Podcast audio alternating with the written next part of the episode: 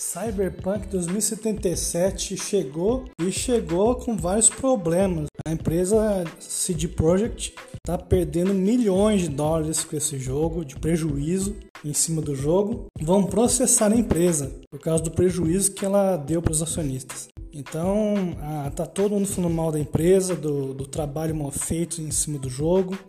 Então, esse é um erro que você não espera, né? Você não espera isso de uma companhia que já adiou o jogo mais de 3, 4 vezes no ano, ou mais, há mais de anos que o jogo está tendo data de lançamento. Eles publicam uma data de lançamento, quando vê, mudam de data. Tá, tá, tá a coisa tá muito feia. É uma coisa complicada, porque se você investe em publicidade, não espera nada mais, nada menos que um jogo impecável. Para você adiar o jogo mais de três vezes, porque você acha assim, pô, não estão dando conta de fazer o jogo, vamos adiar. Só que fica adiando tanto que dali a pouco você perde credibilidade, né? As pessoas esperavam um jogo perfeito e a CD Projekt não deu conta de entregar tudo que ela prometeu no jogo. É o que acontece, né? Quando você cria uma expectativa alta demais, um hype, né? O hype que a gente chama na internet é a expectativa, né? Aquela animação louca que você fica quando alguém fala assim que um jogo que você quer muito vai ser lançado, você fica no hype. Né? Um hype foi tremendo, foi alto demais. Todo mundo esperava um jogo ótimo, um jogo que desse para se divertir, que fosse um jogo agradável. E a CD Projekt prometeu demais e não entregou o que a gente esperava. Vai ter que tomar um processo ainda dos acionistas. Isso fez com que a PlayStation tomasse uma atitude que ela nunca fez na história do, do videogame, que é você retirar o jogo da da loja online e devolver, reembolsar os jogadores pela expectativa não alcançada. Né? É uma coisa que a, que a Sony nunca fez. Né? Quem joga no Xbox não tem esse problema, porque a Microsoft tem uma política de reembolso. Se você não gostou do jogo, ela devolve seu dinheiro. Esse é um dos motivos que, se um amigo meu perguntar o que, que você prefere, um PlayStation ou Xbox, eu tenho os dois.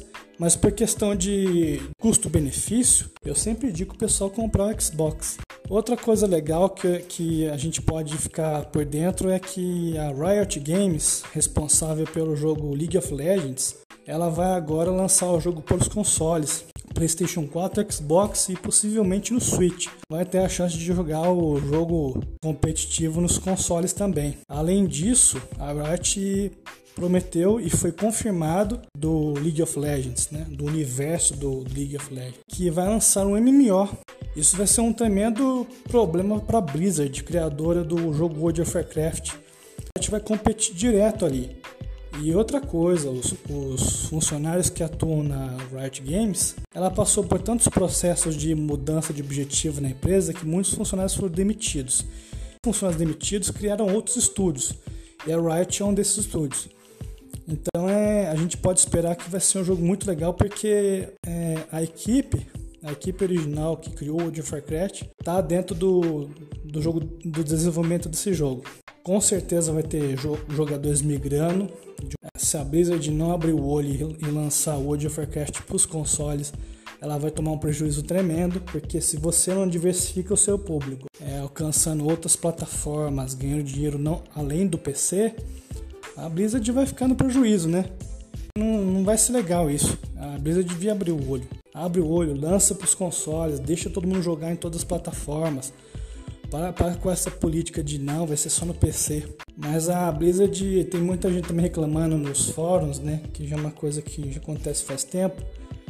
Que a Blizzard no ocidente está tendo tanta satisfação com o jogo de resolveu investir no mercado chinês. Bom, já que ninguém gosta no jogo, a gente não está ganhando dinheiro tanto que a gente queria, a Blizzard resolveu atender, o, fazer uma versão do jogo do World of Warcraft numa versão chinesa, né? E aí ela tá focando tanto no mercado chinês e tá deixando o pessoal na mão, né? Os jogadores do ocidente aqui na mão. E aí a Riot vai criar um, um jogo concorrente, pronto coisa legal é que o jogo Among Us da Steam, que eu conheci na Steam, né? Muito a grosso modo, é um jogo tipo detetive, muito a grosso modo. Um jogo mais simples, né?